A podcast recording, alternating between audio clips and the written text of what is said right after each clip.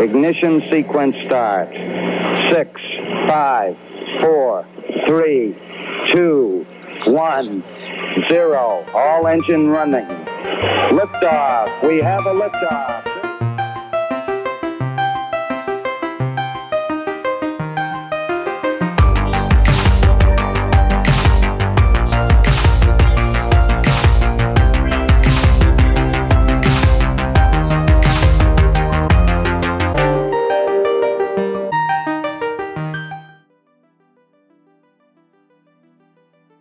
¿Qué tal? Bienvenidos y bienvenidas a una edición más del podcast de Top Learner.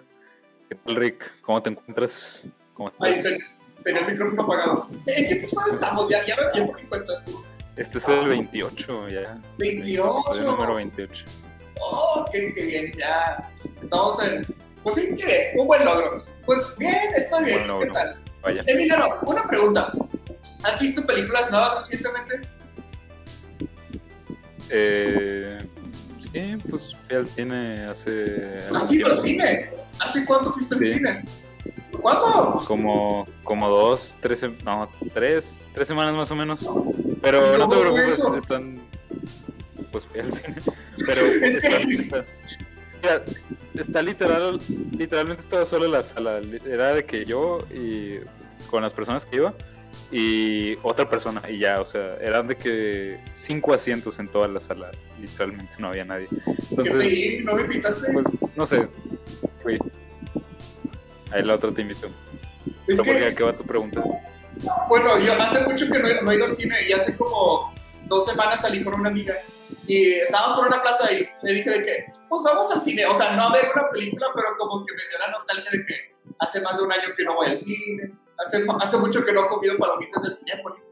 Y dije, pues vamos a ver cómo está, ¿no? Sí. ¿Qué, qué película piratas o patitos están por, este, proyectando? Y me dio flojera ya cuando dije de que, ay, no tengo que hacer fila para que me tomen la temperatura y el gel antibacterial, que realmente no es nada, pero como, que me dio flojera y dije, ay, otro día. Pero, ¿qué película fuiste por cierto? ¿Qué películas están poniendo en el cine ahorita? Vi una, bueno, estaba la de Kong Godzilla, pero esa no la he visto. Eh, Diego, ya me la Está bien fea, está bien fea, no La la que, la que vi, que te la recomiendo, está padre, es una... No cómo se llama exactamente, pero es una de Liam Neeson. Ah, mira, es de que la típica trama de Liam Neeson, Liam. Neeson y armas, pero Ajá, ahora sí. lo ponen, ahora está haciendo el papel de... Es este alguien que vive en la frontera, en El Paso, digo, sí, en El Paso, y está peleando contra narcos, pero es básicamente una típica película de, de sí. Sí, pero está buena, te entretienes. Y la verdad es de que, como dices tú, o sea, ya hace un chorro que no iba al cine y el... O sea, es que vuelves a ir al cine y es como que nunca vas a poder recrear la experiencia del cine en tu casa por una pantallota más grande que tengas. este, No es lo mismo. Entonces, estuvo bien, Es que, estuvo padre. Pues es que el cine, no, o sea, estás en un cuarto completamente oscuro y tu atención está centrada en una pantalla gigante, ¿no? Y pues Sí, es la única como fuente de luz. Entonces, y se supone No que están distraes. en silencio y aparte no puedes ponerle pausa a la película, no es como que digas, voy a tomar unos cinco minutos, no, este, porque ya haces así como que te sales de la experiencia, ¿no? O al menos a mí me pasa que ya siento que me perdí el momento, ¿no?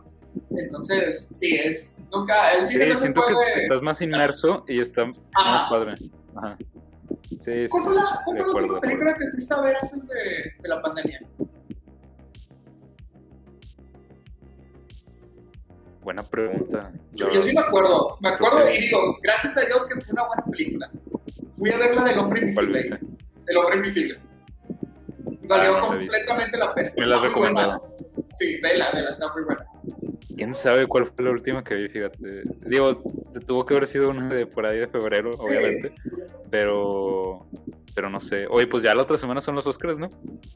Creo. Sí, ¿O cuándo son? Sí, la próxima semana. Voy a, 25. es- voy a esperar el voy a esperar el comentario de, del- de los Oscars en el rollo. Para que no De me hecho- decepciones. ¿Qui- ¿Quieres saber un spoiler al respecto? A ver. Este, Jerry y yo nos habíamos. Hace un mes, hace un mes nos comprometimos de que vamos a ver todas las películas que estén nominadas. Y de que, pues, para cuando llegue el episodio de. O sea, para cuando lleguen los Oscars, de que Jerry y yo Ajá. estarán tanto, ¿no? Yo no sé, Jerry, pero yo no he visto ninguna que esté nominada. Ni una, ni una sola. no, ninguna. No. O Bueno, sea, Soul. Si te soy sincero, yo tampoco sé, yo tampoco sé cuáles están nominadas. O sea, sé de una que otra, pero no así de que todas. Y es que, mira, lo he dicho en el podcast del rollo, yo no soy mucho como del cine de arte. O sea, lo veo y digo de que, ok, puedo darme cuenta que la, la fotografía está padre, la, la actuación de este güey está chida, la dirección está chida acá y ta, ta, ta. Me doy cuenta de esas cosas, pero no es como la clase de películas que yo vea de que, ay, estoy aburrido, quiero ver, no sé, el, el- ¿cómo se llamaba? El Faro, o que sí, la de Leonardo DiCaprio con el oso. No es como que Sí. ¿sabes? Este, soy más de, pues, del entretenimiento, ¿no? El cine comercial. Pero la única que sí me llama la atención es la de, la de Steven Yeun, la de el Glenn de, de The Walking Dead, la que se llama Minari, es la que me Ah, llama la atención. Y también la de, ay, ¿cómo se llamaba?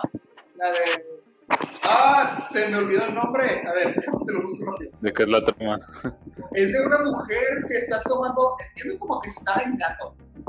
A ver. Películas No, no me suena. Nominadas a los... La, la verdad, ahorita lo único que se me viene a la mente es una de un pulpo, que sé que está nominado.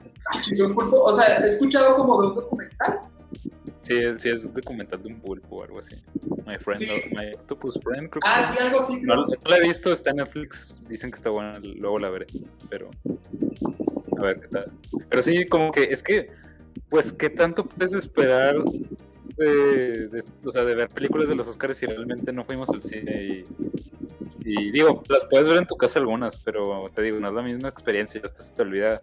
Aparte, es- estando en tu casa, casi siempre lo que haces de que para relajarte es ver películas, entonces de tantas que ves ya ni te acuerdas cuáles sí y cuáles no están nominadas. Bueno, no Ajá, y es que, y es que unas no son tan fáciles de, de encontrar, o sea, algunas, algunas están en Netflix o, por ejemplo, la de The Sound of Metal también está en, en Prime. Ah, se llama Promising Young Woman. No sé muy bien de qué trata, pero sí he escuchado que está chida. Y también una de Anthony Hopkins que se llama The Father, también se... Ah, esa, eh, esa ya la vieron unos familiares y me dijeron que está muy buena. Sí, que, que el vato actuó muy bien, pues. O sea, que está muy triste, pero que está... O sea, que está chida, ¿no? Sí, y qué rico, poco este estuvo tú curioso. Ah, a esto voy, a esto voy. Era, estaba Ah, haciendo ok, ok. conversación para llegar a eso, sí. Estaba Ah, todo dije, ya no sé qué quiere decir cuáles son las de los Oscars. Estaba divagando. bueno, No, no, no. ok. Es que mira, hoy vi una película, es nueva, de, de, Bob Odenkirk, también conocido como Saul Goodman, de Breaking Bad. Ah, la de, la de Nobody. Nobody. Sí, Nobody. Este. Y está chida, está lenta, pero las escenas de acción están chidas. Sí me entretuvo, la verdad. Vi el trailer, Está- se ve interesante. Y la Sí. neta, por ser Saul Goodman, sí la quiero ver, pero. Sí, es- está chido, está padre verlo como que pateando traseros y matando gente, ¿no? Pero eh, está bien, es como del estilo de John Wick realmente, es el mismo director, no sé si el director o el escritor, pero vaya, el que hizo John Wick está en esta película. Y está bien, te digo, te entretienes. Este, pero bueno, esto me llegó a pensar de que, pues como vemos muchas veces las, las escenas de acción en el cine, ¿no? De que decimos, por ejemplo, John Wick, de que el vato está corriendo dos horas y está matando a, a 100 personas y, y el vato nunca se cansa y es como que no, vato, o sea, no es, no es posible, ¿no? O que, por ejemplo, La Roca, por más que lo ame, siempre está golpeando a todos y nunca, nunca se le rasguñado, no es como que este, le den un disparo y ya no pueda contra nadie, no, o sea, le, le dan todo lo que, todo el arsenal de armas y el vato puede contra todos, no importa. Entonces, pues muchas Bueno, veces está- de la Roca sí te lo creo que sucede en la vida real. La Roca ¿Qué es cosa? otro nivel, pero bueno. Bueno, en La Roca es sea, la Roca puede hacer, la, la Roca puede hacer lo que quiera en la vida real y en la él rompió su, pro- su portón con sus propias Ajá, o sea, A él sí te creo que no le pase ni un rasguño, pero a los otros mortales, pues no. Bueno, sí, cualquier otro mortal. La roca, sí, la roca es todopoderoso. Pero esto me llegó, o sea, te digo, volviendo a la película de, de Nobody, este, en unas, o sea, muchas peleas, todas, este, el personaje de Bob Odenkirk lo golpean y también ves cómo se cansa, ves cómo le duelen los golpes, ves cómo de repente están medio puñando, o que si esto o aquello, yo dije, pues, genuinamente sí es como es una pelea de acción, ¿no? Que te cansas, que te duelen los golpes, tienen repercusiones, no es como que para la próxima cena, o sea, si te dispararon en una cena y para la próxima ya estás todo chido, pues no, así no son las cosas, ¿verdad? Entonces me puse a investigar más o menos cómo es cuando te disparan, o sea, cosas por el estilo. Este, no tengo tanta información al respecto, más bien tengo datos curiosos como de, de disparos, por así decirlo. Entonces, bueno, voy a empezar. Primero que nada, si eres mujer, tienes 14% más posibilidades de sobrevivir. Y tú te estarás preguntando por qué. Bueno, déjame te explico el por qué. Este, bueno, depende de dónde entre la hora, ¿no? Bueno, sí, sí, pero depende mucho de todo. Creo que es la misma probabilidad de que mueras. Sí, es, es, cierto, es, es, una buena aclaración, pero digamos que en un, en un lugar, no sé, en algún pecho, en el, en el hombro, en, en el abdomen. lugar no letal. Ajá, en un lugar no letal, en pocas palabras. Este, tienes 14 posibilidades más de sobrevivir con pato, pero te va a doler muchísimo más. Esto se debe gracias a las hormonas sexuales femeninas. Este, o sea que no, no entiendo, no bien por qué, no lo encontré. Es que bueno, busqué los datos curiosos media hora antes del programa, no pude meterme mucho y indagar. Pero gracias a estas hormonas tienen más posibilidades de, sobrevivir. Pero por lo mismo de que tienen el doble de, de densidad de fibras nerviosas, les duele muchísimo más que a, a los hombres. Entonces, puedes sobrevivir, pero te va a doler demasiado, más que un vato, pero sobrevives, ¿no? Creo que está chido. este... Pero bueno, ahí digo, no soy doctor y corríjanme alguien, si me estás, si no está escuchando y alguien sabe, corríjanme. Pero que no se supone que las mujeres hasta cierto punto tienen más como que resistencia al dolor o sea, pues obviamente por el hecho de que tienen que llevar a cabo un parto así, según yo, sus receptores de dolor son como que más este, resistentes. Pero te digo, no sé, a lo mejor estoy mal. La verdad, yo tampoco estoy muy al tanto. O sea, sí, sí he escuchado eso. No sé si las hormonas sexuales femeninas tengan que ver al respecto. Este, te digo, no encontré mucho el por qué exactamente, nomás así como que pues, pues puedes sobrevivir, ¿no? Este, otro es que bueno, esto es, obvio, ¿no? De que el daño depende de la velocidad de la bala, la trayectoria, este, el tipo de bala. Por ejemplo, bueno, ahorita voy con este, con este apartado, pero bueno, o sea, hay muchos factores que dependen de qué tanto daño puede hacer una bala, ¿no? O sea, ya dijimos que pues a la cabeza, pues, es, es muy posible, demasiado seguro que te vas a morir, o cuando menos quedas rápido. Sí, es, sí, puedes sobrevivir, pero realmente es, es como, es la, o sea, las probabilidades son muy bajas, tiene que suceder algo extraordinario.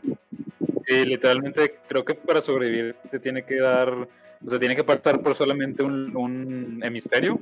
Si pasa por los dos ya cuál es eso. Y aparte tiene que pasar por un área que no sea de que es sumamente vital como este el cerebelo, por ejemplo, que ahí sí te dan, pues obviamente te mueres porque es lo más básico, pero, pero sí. Sí, lo más probable es que te mueras. Sí, es como que ya no, no le tengas muchas ilusiones, pero hay que tener fe. Eh, pero bueno, te digo, por ejemplo, si te disparan por el lado izquierdo del corazón, va a haber muchísimo más sangrado interno que si te disparan en el lado derecho. Este, y lo mismo el hígado, no estoy seguro, pero al revés. O sea, si, te disparan por el lado derecho del hígado, va a haber más sangrado interno. No me acuerdo si era el hígado o el riñón, no estoy muy seguro, la verdad. Este, y ahora, por ejemplo, los, ¿cómo se llamaban los chalecos de Kepler? Los chalecos antibalas. Este, no es como que bloqueen una bala realmente, sino como que esparcen el dolor del golpe. O sea, esparcen el golpe, pues. Pero bueno, por ejemplo, los Kevlar pueden contra calibre. Ajá, depende del calibre, pero por ejemplo, si te disparan con un rifle, pues sí lo va a atravesar, ¿no? Este, pero bueno, quieren hacer en el futuro no sé si ya, pero entiendo que en el futuro van a sacar unos chalecos de nanotubos de carbono. Y esto lo que van a hacer es que van a rebotar las balas. Así que, pues, ¿no? Entonces, pues está como que chido, ¿no? Ese aspecto.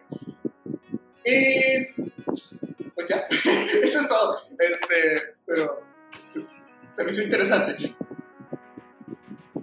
No, sí, está interesante. Este, pero tiene razón eso, porque, bueno, aquí hablas un poquito más de armas, pero lo, lo cierto es que, o sea, en las películas, obviamente, las peleas duran que 10, 15 minutos porque pues, es una película, ¿no? Pero en realidad los combates cuerpo a cuerpo duran muy poquito porque eh, todo pasa en un instante y aparte, es, o sea, pelear, y tú me podrás confirmar, es algo sumamente cansado, sobre todo si es cuerpo a cuerpo. Y dura, o sea, no dura, dura un minuto, dos a lo mucho, una... Y ya, pelea, ya estás y- cansado, ya.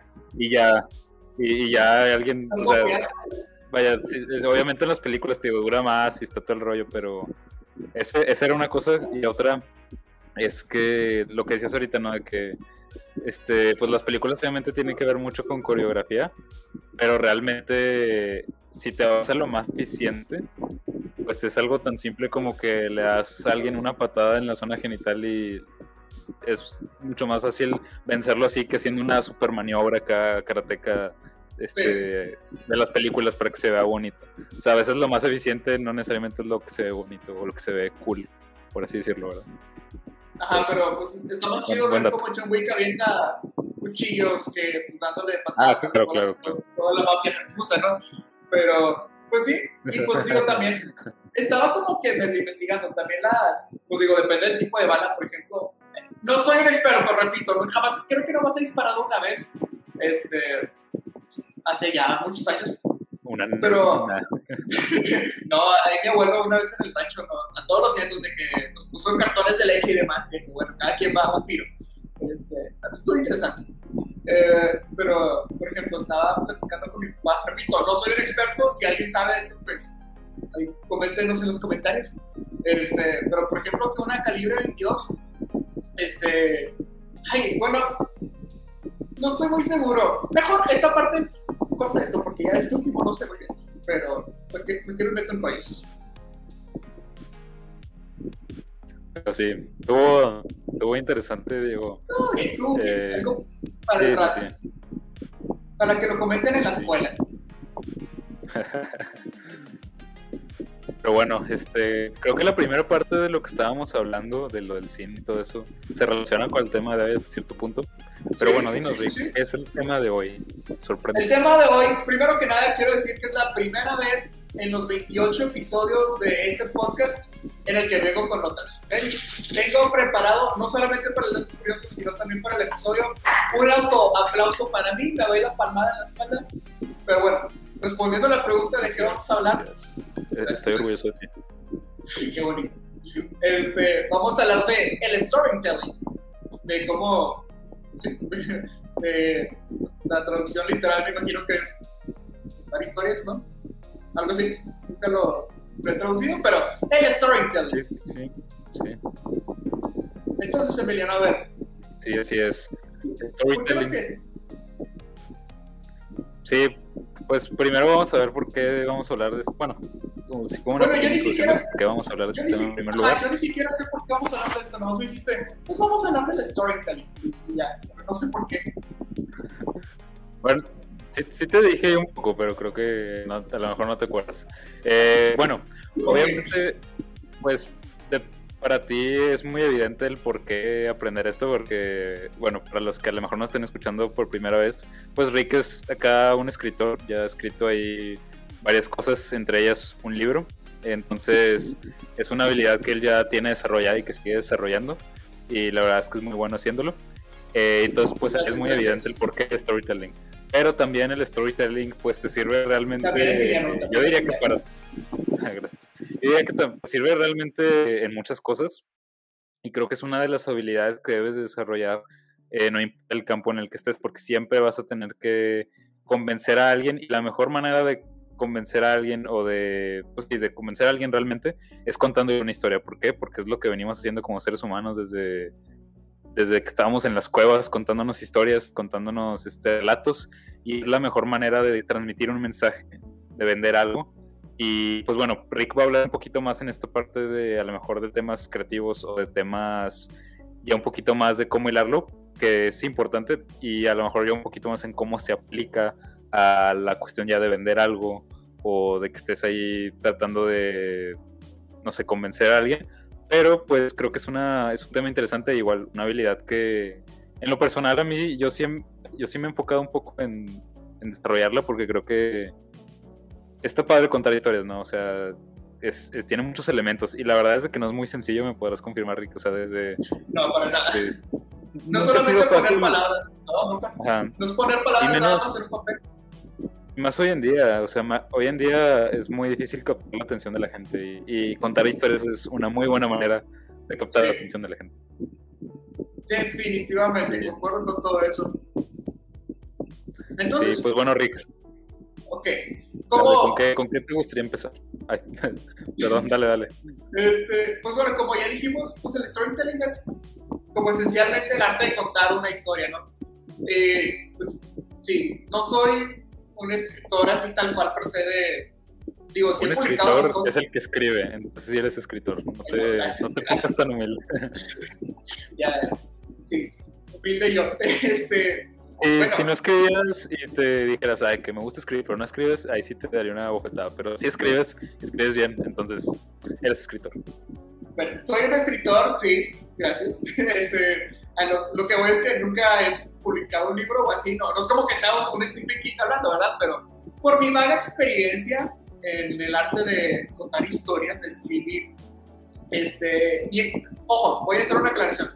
Voy a hablar también de storytelling, o sea, de, digamos, literatura de escribir, pero también lo que voy a decir aplica muy bien a lo que es contar una anécdota, porque muchas veces me ha tocado, en, sobre todo en las Insta Stories, que alguien está contando un chisme y lo que tú quieras, pero lo cuenta con una hueva o con, una, o sea, flojera que simplemente cuando dice el chiste de la historia es como que, o sea, me aburriste nomás, pues por X o Y razón historia, pero son cosas que aplican, ¿no? Por ejemplo, una vez un primo, de hecho, me daban mucho cringe sus, sus historias porque el vato, pues tiene como que los, los aquí los estribos son tan altos al parecer y siempre grababa sin camisa, siempre, siempre, siempre, y era como, este, pero bueno, eh, les digo, esto que voy a decir aplica para lo que es contar una historia escrita, también como para una anécdota. Lo que Emiliano va a decir, pues es, es en, en otros ámbitos, pero viene siendo lo mismo, ¿ok? Pues, para que estén usos. Pero bueno, algo yo muy importante que considero aquí es hacer la historia tuya, hacerla, contarla como tú lo harías y no contarla como, por ejemplo, Emiliano la contaría. Por ejemplo, a lo mejor su, su aquí no, por decir, a lo mejor Emiliano cuenta las cosas con seriedad y sus historias pues, no traen chistes, por, por decir, no, no es que sea el caso, pero por decir. Y a lo mejor yo pues me voy por un lado más comédico, trato de darle suspenso a ciertas cosas. Y es importante tú darle tu, tu toque. Y para eso, para darle como tu toque, tu esencia, este, tienes que ir, pues obviamente agarrando callo, ¿no? Tienes que practicar, tienes que ponerte a escribir varias veces, tienes que ponerte a contar, o sea, a contar varias anécdotas. Y también algo que es importante en esto para tú encontrar como tu esencia a la hora de, de contar es el sumergirte, ¿no? Yo, por ejemplo, pues ahorita estoy leyendo tres libros. Estoy leyendo El Código da Vinci, El Señor de los Anillos, La Comunidad del Anillo y Drácula también. Y esto pues para ir viendo varios estilos diferentes de escritura y yo sumergirme en, en dichos estilos y pues ir sacando cosas. Y a la par pues yo estoy escribiendo, ahorita estoy escribiendo algo de hecho, y con eso voy nutriendo mi, mi forma de escribir. Y también, por ejemplo, a la hora de contar anécdotas, pues muchas veces, me, o sea, no como que diga, voy a ver stand-ups para contar mejores anécdotas, pero los veo y, y el estarlos viendo, cosas por el estilo, me va dando como herramientas de cómo hacerlo, ¿no? Este, y entonces eso creo que sería darle tu esencia, hacerlo como tú lo harías y también sumergirte en, en otros autores para tú nutrirte y hacerlo mejor. Eso sería lo primero. ¿Tú, qué opinas al respecto? No sé si hayas hecho algo similar o, o qué.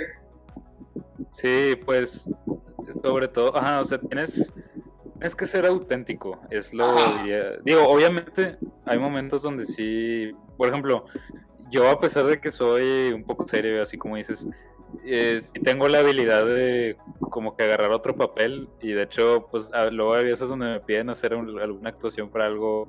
Es, la otra vez hice, la hice, creo que sí viste el video donde actuaba como reportero. Entonces no, no me da como que pena cambiar el papel o cambiar mi estilo de a decir las cosas, pero cuando quiero transmitir un mensaje a través de una historia creo que llega mejor a la gente si lo hago de manera genuina, a como a mí se me da. Pero pues sí, o sea, tienes que tomar también en cuenta los diversos elementos, porque puedes tener una historia que sea genial, pero si no la cuentas bien, eh, Sí, vas a aburrir sí, a todos. sí. Entonces, A tienes que ejemplo, aprovechar tus fortalezas. eh, ay, sí, sí, O sea, por ejemplo, a mí, pues, mi fortaleza a lo mejor es da- este, darte el punto de vista a lo mejor un poco más lógico, a lo mejor con un poquito más de datos o así, pero pues esa es mi manera y, y puedo lograr llegar a convencer eh, a las personas de esa manera y a lo mejor como dice Rick, pues él por medio de que le mete un tantito de comedia y así, pero pues mientras llegues al resultado esperado, eh, está bien, y a veces es bueno también combinar las otras dos partes, eh, como por ejemplo creo que sí comentamos en algún podcast que dimos una presentación tú y yo, y estuvo muy padre, la verdad. De hecho, pues ahí fue mucho storytelling, sí, muchas anécdotas, y tú mezclabas tu parte este, chistosa y, de hacer reír a la gente, y yo con mi parte reflexiva, entonces creo que salió muy bien esta presentación, por Exacto, era un complemento ahí. Entonces sí, creo que debes de usar mucho tus fortalezas y también, pero también ver en qué partes puedes implementar a lo mejor algo que por ejemplo, nunca está de más incluir algo, algún tipo de chiste o algo así como, para romper el, el, ambiente así. Y creo que sí puedes como que salirte tantito, pero siempre trata de ser auténtico. Exacto, y también algo que es importante con eso que decías es saber cuándo sí y cuándo no. Por ejemplo, en la escritura, eh, a lo mejor en muchas películas, ¿no? Este, ya para hablar de algo más general, de que tienes un momento, en películas de Marvel, fíjate, en películas de Marvel pasa mucho esto, que hay como un momento de suspenso o de, de terror o, como triste. Y siempre lo arruinan con un chistorete de que, por ejemplo, me acuerdo que en Doctor Strange eh, pasó que se murió la... ¿Cómo se llamaba? La, su maestra, la carta, no, me acuerdo cómo se llamaba. Este, The Ancient Ancient One, sí. este, se murió y luego también este, su crush, Emily, digo, Rachel McAdams, lo, lo, batió, no me acuerdo cómo estuvo, pero lo batió. Y pues era, era un momento serio para el personaje, ¿no? Era un momento de crecimiento, de, pues, de su, su arco como personaje. Este, y pues era como que qué padre, ya se viene lo, lo chido, ya se viene el final, este, y lo que tú quieras. Era un buen momento, ¿no? Y luego lo arruinan con el chistorete de que la, la capa como que le empieza a limpiar las lágrimas, es como que estaba salvando un buen momento no por decir épico, porque no se me hacía épico, pero lo arruinaste con chistecitos así o así también. En, en Marvel hay muchos ejemplos de esto, de cuándo sí, cuándo no, de que tienes que respetar como la esencia de ese momento, porque lo, arruinas y pues ya, por ejemplo, si tienes un momento suspenso y pones un chiste, es difícil volver a, a, a cautivar a la audiencia para que vuelvan a tener ese mismo nivel de suspenso que tenían momentos atrás. Entonces, es, es importante también saber controlar tu, narrativa. Y algo que también decías es de, hacer la historia tuya, pero este, volviendo con lo que te decía de mi primo, o sea, a ver, espera. Es que algo habías dicho. Bueno, a ver, quita esto de mi primo, porque ya no me acuerdo cómo iba, pero. Ajá. Este. Déjalo ahí como lo último que dije antes. Esto. Pero bueno, este, otro aspecto yo creo que creo que es muy importante es son los detalles. Los detalles son imprescindibles para que una historia sea muy bien contada, o sea, para que la audiencia conecte con la historia entre más detalles, muchísimo mejor. Por ejemplo, esto me lo dijo Piña, el, el de Misiones, ¿te acuerdas de él? Bueno, un día nos contó una historia de terror que sí estuvo muy buena y él nos dijo, es que tienen que darle mucho detalle para que pues, la audiencia conecte y tú también como que estés familiarizado con la, la historia, ¿no? Y, por ejemplo, a la hora de escribir, a lo que le pongo mucho detalle es a los personajes, porque pues si no les pongo detalle, pues son simplemente cartulinas parlantes, ¿no?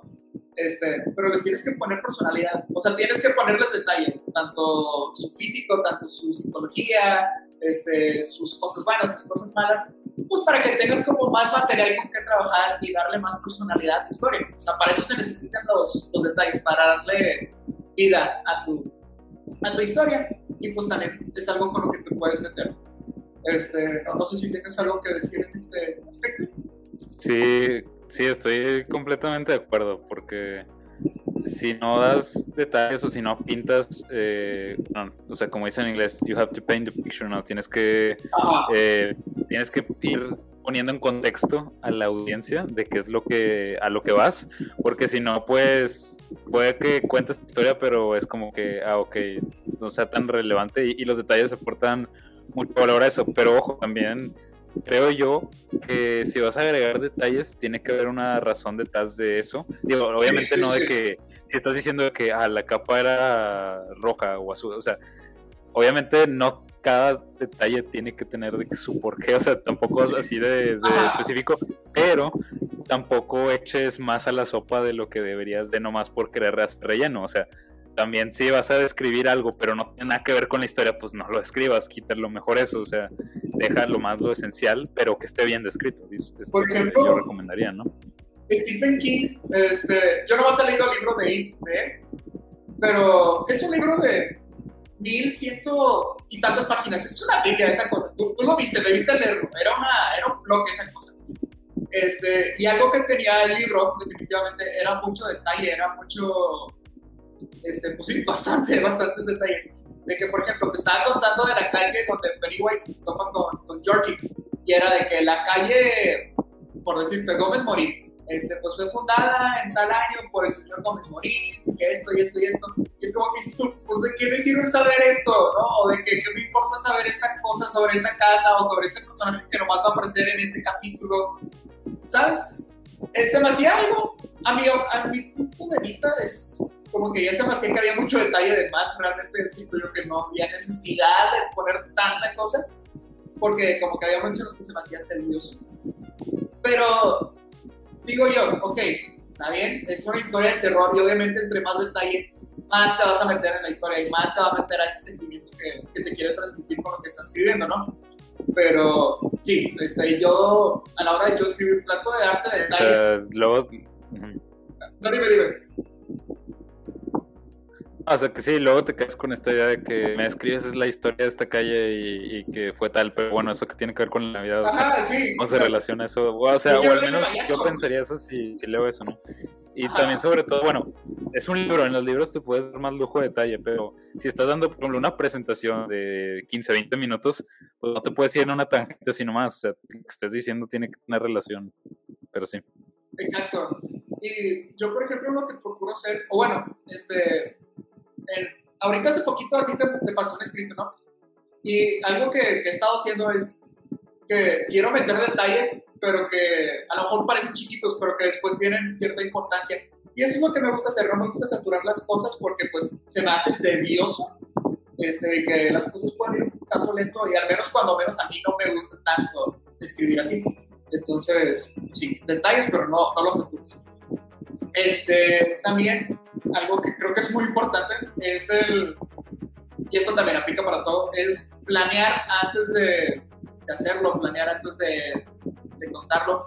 Este, bueno, al menos cuando menos a mí me gusta tener como la imagen completa de qué va a tratar la historia, de qué va a ser, qué va a ser X personaje. Pero también es muy importante estar abierto a, a que va a haber cambios. A mí me ha pasado, por ejemplo, hace poquito terminé el escrito que, que le estaba comentando Guillermo. Pero dije, no me gusta este final. O sea, sí es como yo me lo había imaginado desde el principio, pero este, ya a la hora de estar escribiendo y de estar desarrollando a tal personaje o de tales acciones, me doy cuenta que este final que tenía previamente pensado no se adapta a lo que ahora tengo. Entonces, tuve que cambiarlo, lo, lo cambié completamente y estoy más, muchísimo más satisfecho con este nuevo final que con el anterior. De hecho, estoy completamente contento con eso. Pero también es algo importante, planear, este, pero saber que va a haber cambios y pues trabajarlos. Y de hecho, un tip que... quiero Sobre todo saber cuál es tu... Dale, dale. Ah, perdón, bueno, dale. Ah, bueno. Un tip que quiero dar con esto es lee en voz alta, porque muchas veces estamos haciendo trabajos y lo estoy diciendo en mi mente y en mi mente suena bien, pero ya leyéndolo en voz alta es como que no fregas, o sea, ¿qué demonios quise decir aquí? Entonces, sí es muy importante que lo lean en voz alta. Eso es un, es un consejo para cualquier escrito, ¿no? Es académico, lo que sea. Sí, cualquier, cualquier escrito, porque luego, como que leyéndolo así nomás, ese te van las cosas, pero tienes razón, o sea, a mí siempre me pasa Sí. que ya lo leo en voz alta y es como que ah, aquí se me fue una coma, o, o aquí ¿Qué vendría bien una coma, cosas así. Pero, sí, retomando un poquito lo que dijiste antes, creo que sí es importante, como dices tú, a lo mejor puede cambiar el cómo cuentas el final o así, pero pues siempre tienes que iniciar eh, con, el, con el fin en mente, ¿no? O sea, digo, a lo mejor en ficción es un poquito más subjetivo porque puedes querer transmitir una emoción o puedes querer transmitir un mensaje, digo, ya depende del autor. En una presentación o en una cuestión de que estés tratando de vender algo o de convencer a alguien, pues ahí sí debes de tener muy claro para qué estás contando la historia, porque digo, obviamente, este, o sea, la historia no la estás contando para entretenerlo. Me, refiero en estos casos de, de, que estás tratando de convencer a alguien o de dar un mensaje. O sea, la historia es un medio para que el mensaje se dé. Entonces tienes tú que ver cómo diseñas esa historia para que realmente cumpla la función que quieres, porque puedes contar algo eh, durante 10, 15 minutos y resulta que diste un, mensaje que no era o, no se entendió lo que tú querías dar a entender.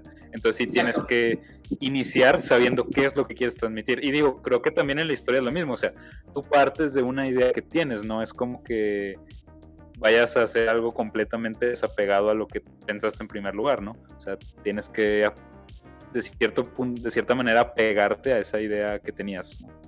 Digo, obviamente no aferrarte a ella, como dices tú, pero sí como que mantener la esencia de lo que quieres dar transmitir en esa historia. Sí, y sí, sobre todo, este, digo, estar abierto a los cambios, saber que, pues que van a pasar cosas, ¿no? Este, y es parte del proceso, ¿no? Pero, pues sí, estar, vaya, checar que lo que quieras transmitir se entienda, porque también pasa muchas veces que, volviendo a lo mismo de, de leerlo en voz alta, piensas que, se, que estás contándolo todo, pero pues como tú lo estás escribiendo y tienes como que en cuenta todo lo de la historia, pues tienes una perspectiva diferente al, lector, entonces tienes que tener mucho cuidado en cómo lo estás contando, porque pues el lector no tiene toda la información que tú tienes. Por ejemplo, Quentin Tarantino, ¿viste la película de Once Upon a Time in Hollywood? No, no completa. Ah, bueno, deberías verla, ah, es de mis favoritos de hecho. Es de las menos queridas, pero la disfruto mucho. Bueno, el punto es, no sé si recuerdas que el personaje de Brad Pitt tenía como que esto de que mató o no mató a su esposa. Bueno, Quentin Tarantino sí es conocido por muchas cosas, por ejemplo, sus diálogos, este, su violencia exagerada y, demás, ¿no? Y también por su atención a los detalles. Por ejemplo, este, en la película nunca te dicen si Brad Pitt mató o no mató a su esposa, porque realmente no es algo importante en la narrativa de, de la película, ¿no? Pero, este, él sí lo tiene presente y eso ayuda a la creación del personaje, a su, pues le da un trasfondo, ¿no? Entonces, este, no me acuerdo por qué te estaba contando este punto, pero sí, tiene que ver. Algo dije de que, ah, pues como Quentin Tarantino, pero esto no, no me acuerdo porque ahorita nomás estaba hablando y dije, ya no sé por qué te lo estoy contando. Se me pone idea. Pero bueno. Pues, pero otra cosa que se relaciona mucho con esto, eh, también aparte de saber qué es lo que quieres dar a conocer, sumamente importante, tienes que saber a quién se lo estás contando, porque tu audiencia oh, es un factor suma, sumamente importante para ver qué lenguaje usas, cómo lo vas a contar. Eh, entonces depende, es literalmente una cosa súper importante que debes de tomar en cuenta siempre antes de, empezar. Y aunque sea ficción, aunque sea lo que sea, o sea, siempre tienes que saber quién es este la persona, o, o imagínate quién es el que lo va a estar recibiendo eh, para poder así empezar a, pues sí, ya a armar la historia, ¿no? Pues sí, digo, no, es como que le vais a poner un, libro a niños, o sea, como que vais a ponerle a, niños a leer 50 sombras de Grey, porque pues no sé, no es la clase de historias que les pondrías a un niño. Lo llevaste al extremo, pero... pero, pues eso es importante, o por ejemplo en psicología ahorita estábamos viendo que a la hora de las, las evaluaciones psicopedagógicas, este, digo, sí, este, a la hora de hacer como el, vaya, el terapeuta, el experto, hacer su, su reporte, no puedes poner las cosas como que muy técnicas porque pues este, alguien que no es psicólogo, este, pues no, es como que qué pedo con esto que me estás queriendo decir, tienes que hacerlo entendible para todos. Entonces, pues sí, es algo que se tiene que tomar en cuenta de que para quién es lo que estás escribiendo. Claro, si estás escribiendo algo de ingeniería, pues no es como que esperas que un o sea, un cocinero lo entienda, ¿verdad? Pero pues sí es importante tomar en cuenta. No, pero ah, por lo mismo, si estás escribiendo, por, por ejemplo, si estás, si estás escribiendo un artículo científico, sabes que tu audiencia son científicos, entonces sí, usa lenguaje técnico. En ese caso, pues también aplica de las dos, de las dos partes. ¿Decías? De hecho, ahorita hablando con esto de tu audiencia, algo que es muy importante es que tú como escritor muchas veces, bueno, al menos a mí me ha pasado, no sé si a ti también, que dices de que, que tengas la necesidad como de poner mucha explicación, porque dices, si la gente no lo entiende, pero esa es la cosa, la audiencia no es estúpida, tienes que entonces también confiar en que tu audiencia no es estúpida y pues tampoco ponerles así de que toda la explicación en bandeja de plata. Claro, tampoco se los... No, pero vaya, tampoco se los omites completamente, pero pues también, pues que ellos lo pueden inferir, ¿no? Lo pueden entender o a lo mejor lo vuelven a leer en otros momentos, pues es como, ya, no, a lo mejor la primera vez no lo capté, pero ahorita ya, no también es importante saber que tu audiencia no es estúpida.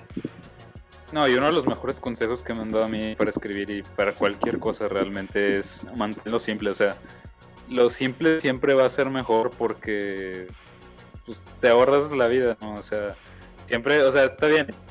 Hay casos como el que dices tú, Stephen King, que quiere dedicar un capítulo a la historia de una calle, pues bueno, Sí. es otro contexto, pero realmente en cualquier situación, ajá, o sea, hay sus excepciones, pero en, en el 99% de los casos, diré yo, siempre trata de ver la manera más simple de contarlo, porque lo, simple es más entendible y pues en general es, es mejor lo simple.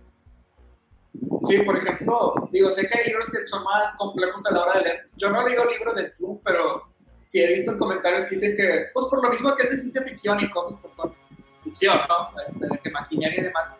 Es complicado y pues, la narrativa misma, pero pues sí, este, yo también a la hora de escribir, vaya, no que lo ponga de que es súper simple, pero es como que me las quiera complicar para que la, la gente que, que no le moleste. De hecho, no, yo pienso que soy muy simple a la hora de, de estar escribiendo. Este, y por último, otro punto que, bueno, no por último, otro punto que tengo es el, el innovar, hacer la historia, como ya les dije, hacer la tuya y también innovar. ¿Por qué tu historia, Emiliano, es diferente a la de otra persona, la de Juanito, la de Panchito? ¿Por qué es diferente a la tuya? O sea, ¿por qué quiero yo escuchar tu historia, leer tu historia, ver tu historia? Eso es algo que se me hace muy importante. Como que hacerla, sí, como te decía, hacerla propia y decirle que, ah, voy a escuchar una historia de Emiliano, pues este, sé que va a ser una muy buena historia de terror que me va a dar miedo, o va a ser una historia que me va a poner. Y eso es algo muy importante. Y va relacionado a lo primero que les decía, de ser la tuya y darle tu esencia. Yo, por ejemplo, hablaba con este primo una vez, o sea, una vez estaba hablando con él, este, el que te decía de sus Insta Stories, este, y me dijo de que, ¿viste la que subí el otro día? Porque en una, así nomás como, este, resumen, eh, hizo, subió una historia en la que estaba contando de que una vez en clase de deportes le bajaron los, el shorts y de que enfrente de, de toda la, la escuela, casi casi, y que según esto, por todo un mes todos estuvieron hablando de eso. Cosa que se me hace una estupidez que, que todos estuvieron hablando de, de eso como por un mes. O sea, claro, este, ya es el centro de, de atención de todos al parecer. Pero le dije, es que tu historia se me hizo muy aburrida. O sea, por estado muy chistosa, pero el cómo la estabas contando era aburrida, ¿no?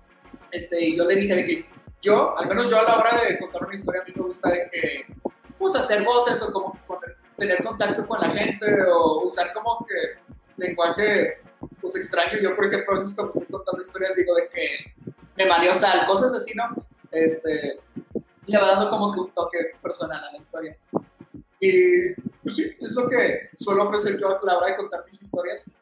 Este, y también así, ya hablando como de forma narrativa, algo que yo también diría es que innoves y evites los clichés. De hecho, me estaba interesando mucho el escribir, pero, o sea, el tipo de historias en el que van pasando cosas y cosas y cosas que sí están planteadas en la narrativa, pero tú no piensas que vayan a pasar, de que tú digas de que, ah, ahora por lo que me están contando la historia, yo pienso que va a pasar X cosa, pero no, resulta que pasó otra cosa completamente diferente que tú dices, ok, está, me, me sorprendió y yo no me lo esperaba. Y eso se me hace muy interesante, hace que la, la lectura esté más dinámica y sí, siento que se me hace más interesante que una historia predecible. Creo que-. Creo que cualquier, cualquier buena historia, toda buena historia tiene ese elemento de, de novedad o de que Pues sí, no te esperabas eso. O sea, si es una historia es demasiado predecible, se vuelve aburrida. Entonces creo que toda buena historia No tiene que tener eso. Por Sí. ejemplo, la película de Knives Out creo que es un perfecto ejemplo para ese tipo de cosas. Porque sí, Ah, es sí, una, sí. es una película de misterio y desde el principio ya te dicen quién mató al, al señor, ¿no? Este, y luego de que va pasando cosas en la película que tú dices de acá, yo pienso que esto es lo que va a pasar, pero la película lleva como cinco pasos adelante de ti y pasa otra cosa completamente diferente. Y eso está padre, te vas metiendo en la película y pues te vas como involucrando, ¿no? Y se vuelve más dinámico. Y pues evitas esto de, del cliché, ¿no? O sea, como la típica película de que un hombre alcohólico que tuvo problemas en su pasado y está atorado en ese, en ese agujero de oscuridad y cosas, ¿sabes? Así, cosas, ese tipo de clichés. O la típica película deportiva del equipo mediocre que es muy malo, pero va entrenando, entrenando, entrenando y se convierte en mejor. Sí, a mí de lo personal me da mucha flojera ver ese tipo de cosas y no disfruto verlas por lo mismo que ya sé que va a pasar en gran parte de la película. Pero, pues sí, yo también es algo que diría de que pues, esfuérzate por no irte por la, la primera opción, sino como ingeniártelas en qué puedo hacer. Y, o sea, tienes que ver, como dices tú, o sea, ¿cuál es la razón por la que la gente va a querer escuchar esta historia o leer esta historia? Porque no lo va a hacer simplemente por caridad. O sea, si empiezas a leer algo o empiezas a escuchar algo y te llama la atención, no te gusta, te vas a ir, ¿no? Que es lo que sucede normalmente. Entonces sí tienes que ver eso. Y digo, creo que esto a lo mejor se relaciona en cierto modo con algo que sí quería comentar yo y quería aportar un poquito en este podcast, que es la idea de empezar por el porqué. Es un concepto que se le llama el círculo dorado, de un autor que se llama Simon Sinek. Y básicamente eh, lo que él dice es de que...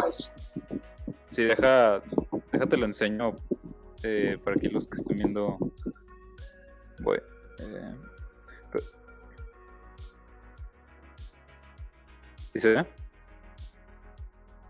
Sí, sí se ve. Tenía el micrófono apagado, pero sí se ve. Ok, bueno, entonces, eh, es para los que nos estén escuchando, imagínense un, un círculo que tiene adentro otros dos círculos. Entonces vas a tener un círculo chiquito que es el que está en el centro y ese va a ser tu, el, ahí va a estar adentro la palabra por qué. Luego el siguiente círculo que va a estar un poquito más grande, la palabra cómo y el círculo más grande, la palabra qué. Entonces este viene siendo el, el círculo dorado, como le llama este autor Simon Sinek, y él lo pone mucho en este ejemplo de cómo contar historias. Entonces, él lo que dice, bueno, es que la gente no compra el por el no compra lo que haces, compra el por qué lo haces, ¿no? Y no solamente me estoy refiriendo a comprar de comprar productos, sino inclusive cuando estás escribiendo ficción, o sea, la gente no va a leer este el simplemente el que, o sea, quiere ver como que el más allá, ir, ir por el porqué, el propósito de, de esta cosa, ¿no? Entonces, eh, tienes que ver tú cómo en tus historias incluyes este elemento. Porque, por ejemplo, voy a poner el ejemplo que pone él en su TED Talk, que lo recomiendo mucho, que es el ejemplo de Apple.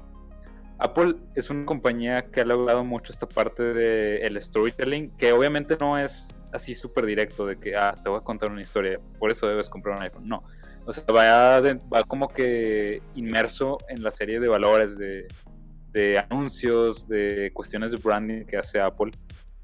Pero bueno, la razón por la que tú compras Apple no es simplemente por el, el qué hacen, o sea, si yo hago una, por ejemplo, en este, el caso de, de, IBM, ¿has escuchado de, de IBM? Eh, de lo, la historia, no. ¿Cómo? O sea, ¿has, has escuchado, has escuchado IBM? Pues, Uh, a ver, déjame. Lo no, no, no, no, no, no, más no dime me si- suena. No, más dime sí o no. Ah. No. Ok, ah, bueno, ahorita que vi la foto sí. Pero no, realmente no sé. O sea, sí he visto como el Bueno, logo, pero pero. yo- no. ah. Realmente no sé, pero. Pero, ¿por qué te pregunto esto? Bueno, pues, sí, sí, sí. A lo que voy es de que yo te digo el, el nombre de Apple, instantáneamente sabes a qué me refiero. Yo te digo IBM, no sabes a qué me, a qué me refiero al principio. Digo, ya que lo veo así. No. ¿Pero por qué? ¿Por qué sucede esto? Porque es precisamente lo que él pone de ejemplo. O sea, IBM, lo que ellos te tratan de decir en el centro de su mensaje es nosotros hacemos computadoras. Y eso es, eso pues la verdad es que no es interesante. Digo, a lo mejor si necesito una computadora, pues sí, pero realmente no es como que me llame la atención. En cambio, Apple inicia su discurso diciendo el por qué hacen las cosas. Entonces ellos te dicen, nosotros creemos en desafiar el status quo y en ver las cosas diferentes. ¿Cuál es el eslogan de Apple? Think differently, piensa diferente. Entonces ellos empiezan con el por qué de, de esta, pues el por qué hacen las cosas, ¿no? Y eso es algo que llama más la atención. Lo, lo que decían de Starbucks, ¿no? Hace rato de que, que venden experiencias, ¿no? Que se hizo meme. Exacto, exacto. Sí, Sí, mira, te voy a poner un ejemplo que a mí me tocó porque yo estuve trabajando ahí este, en un equipo de la universidad con una parte de patrocinios y pues obviamente para adquirir patrocinios tienes que convencer a alguien de que te dé dinero. Entonces había dos formas de atacar este problema, ¿no? La manera tradicional, que era la que estábamos haciendo al principio, y era decirles, oye, ¿sabes qué? Tenemos este proyecto científico que pues es innovador, queremos un patrocinio. Y pues no tuvimos muy buena respuesta con eso entonces, pues al investigar un poco y el usar esta metodología de empezar con el curque, entonces dijimos, ok, vamos a llegar con quien querramos que nos patrocine y vamos a decirle, oye, ¿sabes qué? Nosotros queremos hacer que la vida de los agricultores sea más fácil, que puedan tener herramientas de acceso tecnológico y queremos ayudar a la comunidad de agaveros porque el proyecto tiene que ver con agave y entonces iniciamos con eso. Y luego nos fuimos al cómo. ¿Cómo lo vamos a hacer? Por medio de herramientas tecnológicas innovadoras, de alta fidelidad, de alta calidad, etcétera, etcétera. Y al final te digo el qué voy a hacer. Pero lo que estábamos haciendo mal nosotros era eso, empezar al revés. Empezamos diciendo, tenemos esta cosa que detecta esta enfermedad y hace esto y esto y esto y esto. Pero si llegas así, no eres tan convincente como diciendo, ¿por qué hago esto? no? O sea, estoy haciendo esto porque quiero hacer un impacto en la comunidad, porque quiero traer estos beneficios a estas personas. Es más convincente para alguien que va a poner dinero de por medio. O sea, tú no, por ejemplo, tú no eh, donas a cualquier dona, este, fundación simplemente porque vayan a, usar tu dinero. O sea, tienes que saber por qué están haciendo eso, cómo van a usar tu dinero. ¿sí? Tiene que haber una historia detrás de fondo. Tú no, tú no vas al... Por ejemplo, me imagino que siempre ves el tráiler de una película antes de, ir al cine a verla o de comprar esa película. Entonces, te tiene que convencer el tráiler. Si el tráiler está muy caca y dices, no, pues ni para qué la veo, se ve muy este gacha, ¿no? Entonces, eh, a eso es a lo que voy. Y, también en, cuando estés haciendo una presentación tienes que iniciar en el por qué lo estás haciendo. Sobre todo lo digo eh, porque la realidad es que nos va a tocar vender cosas y cuando digo vender cosas te digo no necesariamente es de que estés como el vendedor de autos ahí tratando de convencer a alguien, sino que inclusive te tienes que vender a ti mismo, a las empresas, tienes que venderte a, a si es, a tus servicios o lo que sea. Entonces, tienes que iniciar, de, hecho, pues en, alguna, en entrevistas laborales muchas veces te preguntan, ¿no? Que cómo te es el futuro, que por qué decidiste eh, aplicar este trabajo. Entonces, tienes que hacer el, diseño de esa historia de fondo y realmente tratar de convencer a la gente con, con el por qué. Entonces, esa es una cosita que creo que se relaciona y que creo que es importante, pues también, digo, sobre todo en esta parte, te digo, ya un poquito más práctica, pero a lo mejor también aplica un poquito a, la parte ya de creativa, ¿no? Hasta cierto punto. Sí, sí, es lo que te decía, pues sí, como lo que te decía en un principio, ¿no? De por qué quiero yo escuchar una historia tuya, por qué te quiero escuchar a ti, por qué te quiero leer, qué me ofreces tú que otros no me ofrecen a la hora de escuchar o leer o lo que sea tu historia. Y pues, sí, pienso que, pues vaya, no podría concordar por eso que dijiste. Sí, o sea, eh, es lo que dice este Simon Sinek, ¿no? Dice, todas las empresas del mundo, todos los, todas las empresas del mundo saben el qué están haciendo, saben que venden computadoras o que venden café, en el caso de Starbucks, pero muy pocas saben por qué lo hacen y, y es el tratar de venderte, digo, esta idea, esta visión. Entonces, es un elemento, un elemento, diría yo, bastante importante.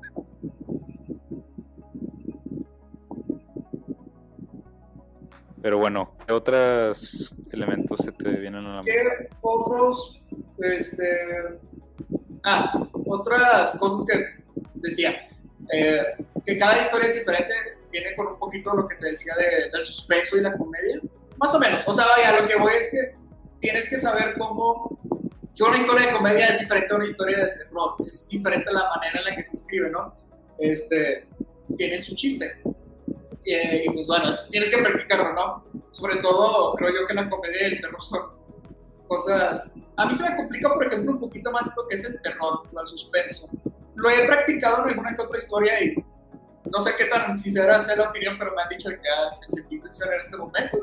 ¿Está bien? Pero este, si tienes que saber que cada historia es diferente, este, por lo mismo también cuando estés contando pues, una historia, pues tienes que darle el sentimiento que quieras transmitir, ¿no? O sea, si estás contando la historia de que pues, cuando se murió tu perro, y es una historia triste, pues no la vas a contar como si fuera un chiste, ¿no? Y pues al contrario, ¿no? Es como este, si estuvieras contando de que, ah, este día fue el día más feliz de mi vida por esto y esto y esto, y lo estuvieras contando de que, al villano, fue el día más feliz de mi vida, pues como que no, no va acorde, ¿no? Entonces es algo que tienes que tener en cuenta y otra cosa. Sobre todo, sobre todo esa parte que dices tú, el, el suspenso y la comedia, diría yo que son dos elementos que requieren de mucha construcción previa. O sea, tuviste, por ejemplo, para el suspenso sobre todo, tuviste que haber construido ya un ambiente, una trama, los personajes, para que todo encaje en ese preciso momento. Y en ese preciso momento te, te entra el clic de, ah, no manches, esto, este, no puedo creer que esté pasando esto, o qué va a pasar después. Pero tuvo que haber un desarrollo previo muy completo. O sea, no, creo yo que también en la comedia a veces porque pues soltar el punchline, pero yo creo que más en el suspenso tienes que tratar de, o sea, pensarlo bastante bien. Yo creo que no, nunca he tratado de hacerlo a escrito, pero yo creo que sí va a ser complicado, este, te digo, construir toda la narrativa para que en ese momento todo haga clic y, digas, no manches, ¿qué va a pasar ahora? Y es que, sobre todo porque siento yo que estas dos cosas son muy subjetivas. La comedia es muy subjetiva. Por ejemplo, a mí se me hacen más graciosas las cosas irónicas o sarcásticas. Inclusive escribo, con un poquito de acidez. Por ejemplo, en, en este escrito que estoy haciendo, hay un momento en la que una, un personaje se encuentra con, muchos muertos, o sea, de que gente asesinada. Y es un momento en sí comédico por lo que, o sea, por, el, por cómo es el personaje, ¿no? Este, y yo sé que a lo mejor hay gente que es como, ¿qué pedo? O sea, ¿qué onda con esto? Pero pues a mí ese tipo de cosas ridículas hasta cierto punto se me hacen divertidas. Y a lo mejor hay otros que, pues, no, de que, ¿sabes? A algunos les gusta más Friends, que es como humor más blanco, por así decirlo y algunos les gustaría como Seinfeld, que era pues humor negro, que sí, más tragedias y más ese humor, pues haces tragedias te da risa, ¿no? Cada quien, pero pues es importante saber la historia que estás escribiendo, tener coherencia con lo que estás queriendo escribir y pues, pues sí. Este, y otro que aplica más como a las anécdotas sería la seguridad a la hora de contar. Yo he contado muchas veces la misma historia pero la he contado a veces con nervios o como quedito o como que muy censurado en mi manera de narrarla, ¿sabes? Porque yo te digo, muchas veces cuando cuento historias o pongo voces o como más dinamismo o pues como que contacto con la, audiencia, ¿no? Con la audiencia, pues bueno, con la gente que me escucha, ¿no? Este, y eh, eh, te digo, he contado esa misma historia ya en otras circunstancias de que ahora sí ya pues sintiéndome relajado, ¿no? De que contándola chido, de que haciendo lo, lo mío, ¿no? Lo que es como una historia de Rick, pues tiene estos elementos, bueno, sí la cuento. Y pues eso ya va por la seguridad, porque digo, la he contado sintiéndome como que no cómodo, no seguro en donde la estoy contando, y pues la cuento muy diferente, y es como que, ah, ok. Y ya cuando la cuento chido, pues se ríe, ¿no? Como lo que tenga que pasar. Pero sí, sobre todo a la hora de contar anécdotas es pues sí, esa seguridad en ti a la hora de contarlo. Es como tu porte, tu, ¿cómo se dice? Tu lenguaje corporal, tus expresiones, ese tipo de cosas que van ya más de la mano de lo que Emiliano, me imagino, va a contar.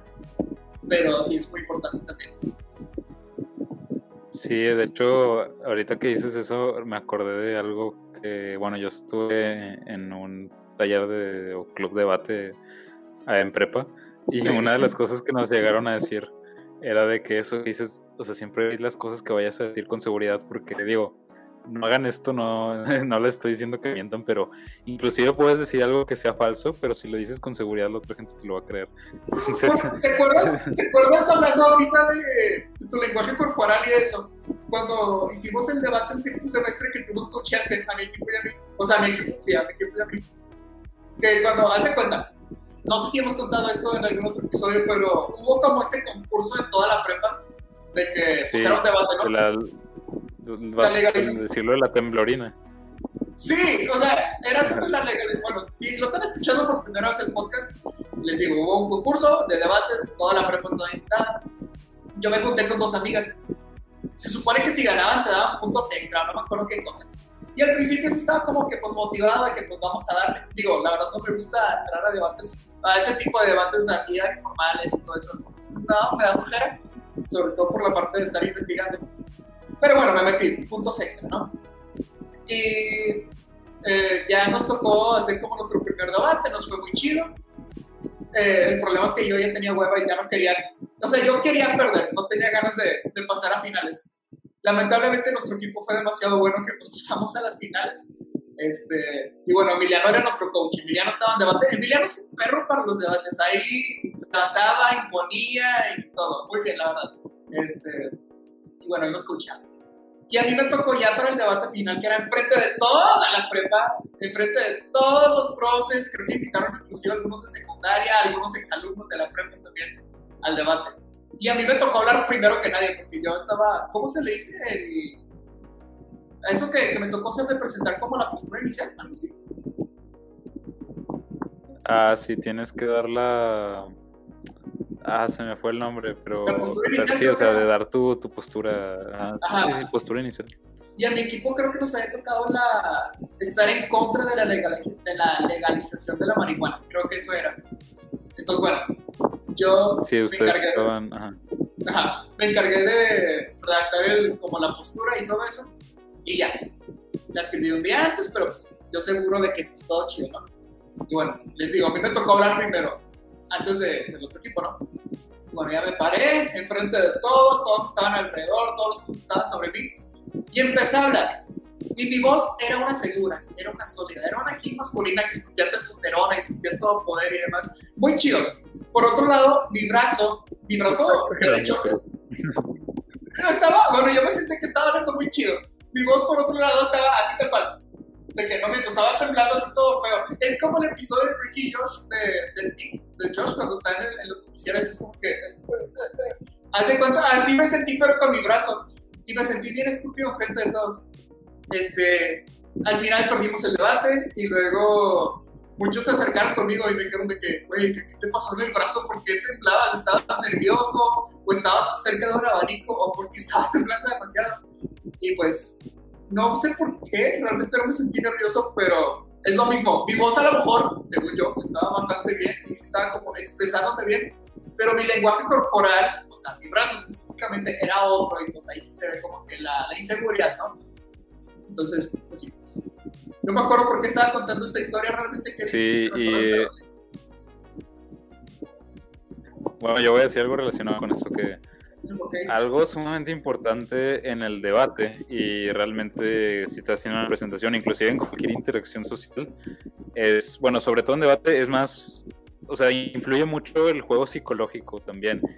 Entonces, si tú estás con tu oponente y a lo mejor no, a lo mejor él, él va más preparado que tú, pero si tú te muestras seguro, si tú te muestras este, confiado y pones atención a sus puntos débiles, y sobre todo, te digo, si, si das una postura inicial así de que súper seguro, con la voz este, bien, bien, la, la postura, inclusive el cómo pones las manos, este, el cómo te paras influye en cómo te percibe el otro inconscientemente y eso sí dan bastantes puntos a favor. También cuando estás dando una presentación, o sea, nunca, por ejemplo, cuando estás dando una presentación, nunca pongas las manos atrás ni nada de eso, y nunca te, Sí, te, te cierres. Son estas posturas de que. Sí, nu- nunca te. de hecho, es, es lo que digo, no sé mucho el tema, pero es lo que se le llama las posturas de poder, ¿no? Eh, cuando es- fueron unos investigadores que analizaron ahí varias cosas psicológicas, digo, no sé mucho, no creo muy bien del tema, pero de lo que se dieron cuenta, lo que encontraron es que en la naturaleza las posturas de poder son precisamente cuando te haces querer ver más grande, ¿no? Por eso es que eh, hay ciertas Sí. aves que sacan ahí las plumas para verse más grandes o Sí, que la pose esta de que sacas los brazos. Entonces, trata de hacer eso también, o sea, trata de ver cómo abrir tu, tu espacio, porque esa es una, te digo, es algo que incrementa tu seguridad y, y son posturas de poder que te ayudan a transmitir la historia o el mensaje que quieres dar. Y sobre todo usa, usa tus manos también este, a tu favor, digo yo. Normalmente me doy cuenta cuando edito el podcast que, bueno, ahorita ya, no se ve tanto por el ángulo de la cámara, pero tiene mucho a mover las manos, siempre tiene que estar haciendo cosas con las manos cuando hablo y, se ve mucho en, en los podcasts, pero sí, usa, usa esas cosas a tu favor porque sobre todo cuando estás contando una historia ya en una presentación o algo, eh, tienes que, es yo diría que más complejo todavía que escribir, porque escribir, pues el lector nomás lo lee y ya, o sea, digo, obviamente tiene su grado de dificultad, pero ya cuando estás presentando, el hecho de que le agregues cosas como expresiones en las manos, en la cara, mientras lo estás contando, es todavía un grado ya mayor de dificultad Sí, para contar esa historia y que le agrega bastante valor. Y aparte en la escritura, pues tienes la oportunidad de, de editar y demás, ¿no? Ya entregas un trabajo muchísimo más pulido. Y pues cuando estás, no sé, en una presentación, sí lo practicas y deberías hacerlo, pero pues ya estás todavía susceptible a que tengas muchos errores o pases un imprevisto y pues te pase algo. En cambio, pues en un papel, a lo mejor vas por un editor y demás, pero pues de que ya es más pulido. Sí, sí, eso es cierto. De hecho, ahorita estoy llevando una clase de, debate y de hablar al público y, una, no me acuerdo de todos los elementos, pero son un chorro. Tienes que cuidar, te digo, tu postura, tu tono de voz, tu volumen de voz, este, son muchas cosas que debes de, tomar en cuenta. El contacto visual. Sí, y es un arte, el, te digo, es un arte el contar historias, sobre todo, te digo, cuando ya es de presencial, sí. Eh, y el, cautivar a una audiencia tiene, tiene mucho su chiste. Entonces sí es un elemento, diría yo, bastante importante a tomar en cuenta. De hecho, Saul Goodman se me hace buen orador. O sea, me hace que cuando él está hablando, su, como su presencia te, es llamativa hasta cierto punto por sus, este, ¿cómo se dice? Sus expresiones o las cosas que dice o el mover de sus brazos, no sé, como que se me hace muy característico de él. O también su forma de vestir, este, de que los trajes, pues, no es el típico traje negro y, blanco, ¿no? Entonces, se me hace sí. buen orador también, de hecho, hablando de Bob Odenkirk, que hace rato se me hace que él justamente es un buen orador, el Saul Goodman. A ver, hablando de, hablando de, bastante. como algún, tú que estás ahorita tomando una clase, algún tip, recomendación para a la hora de estar exponiendo, hablando, eh, tengas que decir sobre la postura y ese tipo de cosas. Sí, digo, podríamos aventarnos horas de cómo dar una buena presentación. Tiene mucho su chiste y es algo, es un tema que me gusta bastante porque a pesar de que soy a veces muy analítico y muy racional, algo que me gusta bastante es la parte del diseño. O sea, yo cuando hago una presentación le pongo o sea, le pongo una cantidad extrema de detalles al diseño. Todo está ahí por una razón y, y siempre trato de hacerlas lo más simple posible. De hecho, si alguna vez me ven dando una presentación, lo más probable es que sea 99% imágenes, 1% texto. O sea, literalmente no pongo nada de texto, siempre trato de que sea pura imagen y trato de hilarlo todo de esa manera. Creo que es un buen consejo. No que si vas a tener uno, o sea, si vas a una presentación, que todo lo que esté ahí tenga un porqué. Sobre todo si vas a presentarle a alguien que sepa más que tú, porque ahí lo más probable es que te pregunten por qué pusiste eso o qué significa eso. Y si no sabes contestar, ni siquiera lo pongas. O sea, tienes que saber por qué está ahí lo que estás poniendo. Eso es algo sumamente importante. Ahí eso ya Dos, te si no le sabes contestar. Sí.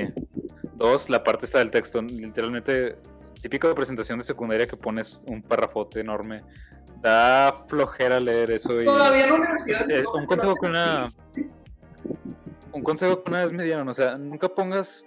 O sea, si, si la gente lo va a tener que leer, no lo pongas. O sea, yo lo único que pongo realmente son de que los. O sea, a lo mejor el título arribita de que no sé, aquí estoy hablando de presupuesto, para que más o menos pues, se den una idea de por qué, qué es el tema. Y en chiquito, o sea, tampoco así de que o bueno, también pasa de que puedes poner una, una, una este, palabra así en grandote porque tiene que ver con lo que estás diciendo, ¿no? O así, pero siempre tratar de, de minimizarlo y de a lo mejor si vas a poner un bullet ahí que sea, te digo, no más de una oración, que sea súper conciso, porque sí, la verdad es muy tedioso y, y al final del día una presentación es un apoyo visual, no es literalmente, o sea, la presentación no va a hablar sola por ti, tú la vas a presentar. Entonces es solamente un apoyo, no es todo lo en, lo que te tienes que... No te tienes que apoyar 100% de ella, al contrario, es, un apoyo nada más. Eh, entonces eso es importante. sí, porque qué flojera la gente que se la pasa leyendo y... Sí, qué flojera con esa gente. Me hace perder mi tiempo nada más. Pero bueno, continúa. Sí, sí, sí. Y pues bueno, otra parte también eh, que relacionada ya más al storytelling, eh, tienes que verlo como un rompecabezas. Eh, tienes que ver la historia también como un rompecabezas, porque algo muy importante al principio es que tienes tú que cautivar la atención de tu audiencia al principio. Y para, para, hacer eso... el primer párrafo es muy importante en un texto por lo mismo, es el que atrapa a tu, a tu lector, en este caso. Sí, es, es, lo que le, es lo que le llaman el hook, entonces tienes que tener un hook. Te digo, es como un, un rompecabezas tienes que, tiene que tener partes que falten para que la gente quiera ver qué va a pasar después o, así. Entonces eso es sumamente importante, tener algo que aferre a, los, a la audiencia y que quiera seguir conociendo más. De hecho, por ejemplo, Dan Brown, de El Código Da Vinci, él algo que hace en sus libros, y lo ha dicho, que cada capítulo lo termina con un gancho para que la gente es como que qué pasa después, y lo tengo que seguir leyendo para ver qué pasa después. Que he escuchado gente que dice que es como que una técnica barata como de atrapar a la gente o que la sigan leyendo. Yo pienso que está bastante bien porque ahorita estoy leyendo de hecho el código da Vinci y no se me hace que abuse de eso. O sea, sí tiene sus ganchos, ¿no?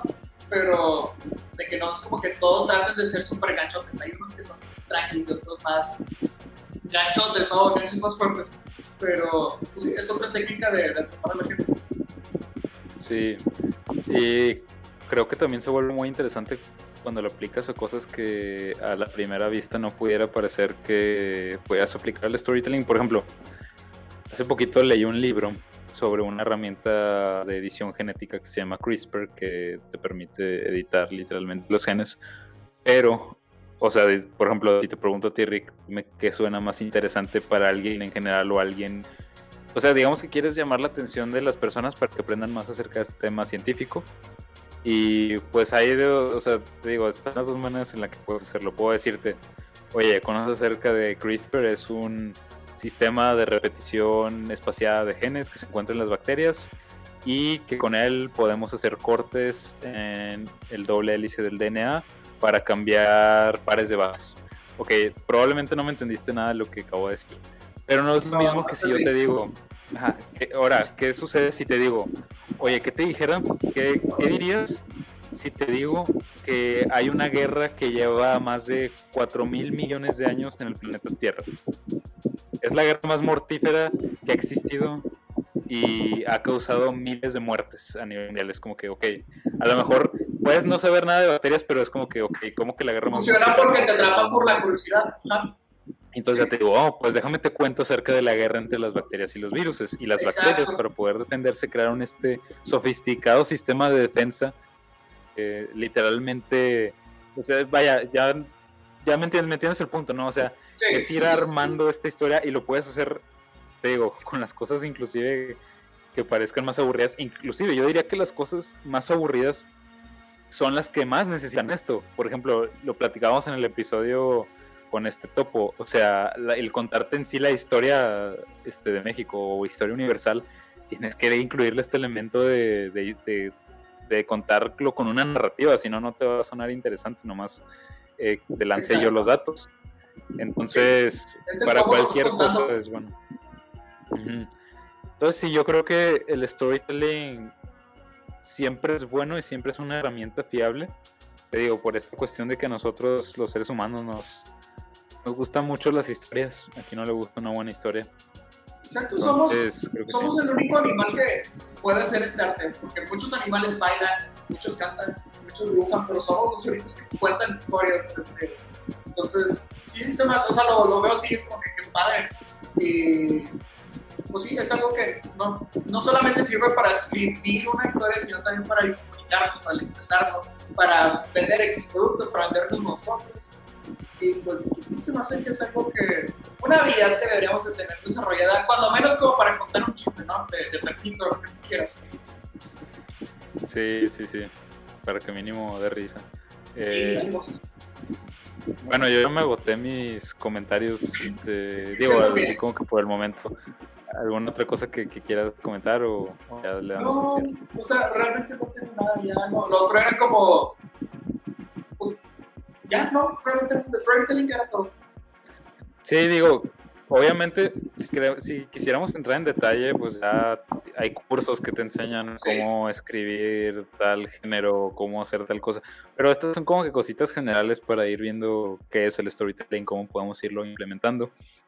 Pero bueno, eh, me gustó el episodio, creo que estuvo interesante. Aprendí este, varias cosillas ahí que comentaste. Y creo que aunque te consideres, yo antes me consideraba una persona que no era buena con el storytelling. Digo, todavía es una habilidad que estoy trabajando, pero ya me considero mucho mejor de lo que era antes. Y algo que a mí me gusta mucho es tratar de introducir conceptos complejos, complicados a través de contar historias. si se meten en la página de Top Learner, ahí tengo artículos, por ejemplo, donde hablo acerca de cuestiones como deep work, que es un concepto pues un poquito abstracto y, a lo mejor a primera vista aburrido, pero te la cuento a través de la historia de cómo un científico durante la Segunda Guerra Mundial salvó miles de vidas. Entonces se vuelve ya más interesante cuando agregas ese tipo de contextos, ese tipo de historias. Y te digo, lo que comentamos ahorita, lo puede hacer con cualquier cosa. Entonces creo que es una habilidad muy importante eh, que cualquiera debería desarrollar. Eh, entonces, pues sí, creo que bastantes tips interesantes. Eh, y pues yo me quedo con eso. Ahí luego, sí, digo, siempre estamos dando ahí cosas de, escritura, tú sobre todo, pero creo que estuvo interesante. ¿Tú qué, me, tú qué opinas, Rick? ¿Con qué te vas? Sí, pues se sintió bien, digo, ya cuando uno viene preparado, cuando investiga antes y se echa la tarea, pues tiene más que decir. Este, prepárese para las cosas. Y pues sí, digo, yo también, o sea, sobre todo en la escritura me he dado cuenta, conforme lo voy practicando y demás, voy aprendiendo y viendo que me equivoco y demás. Pues sí, he notado un cambio en cómo escribo, por ejemplo, este, pero pues pienso que es algo que todos deberíamos de desarrollar o practicar en alguna manera, porque sí es una herramienta importante, como ya les dije, es una forma en la que tú te puedes vender algún producto, venderte tú como, pues, o sea, una compañía, este, hablando de ¿no?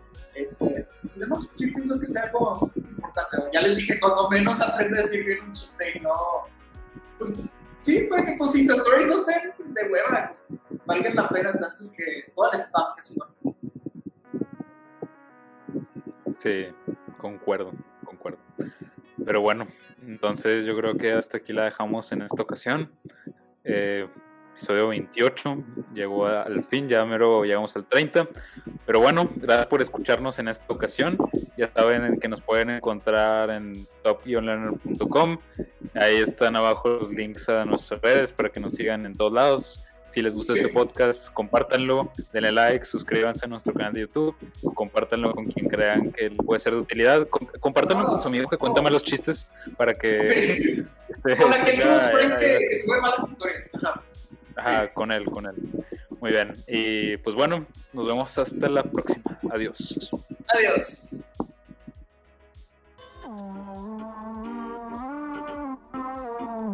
It's curiosity as to where we are, what we are.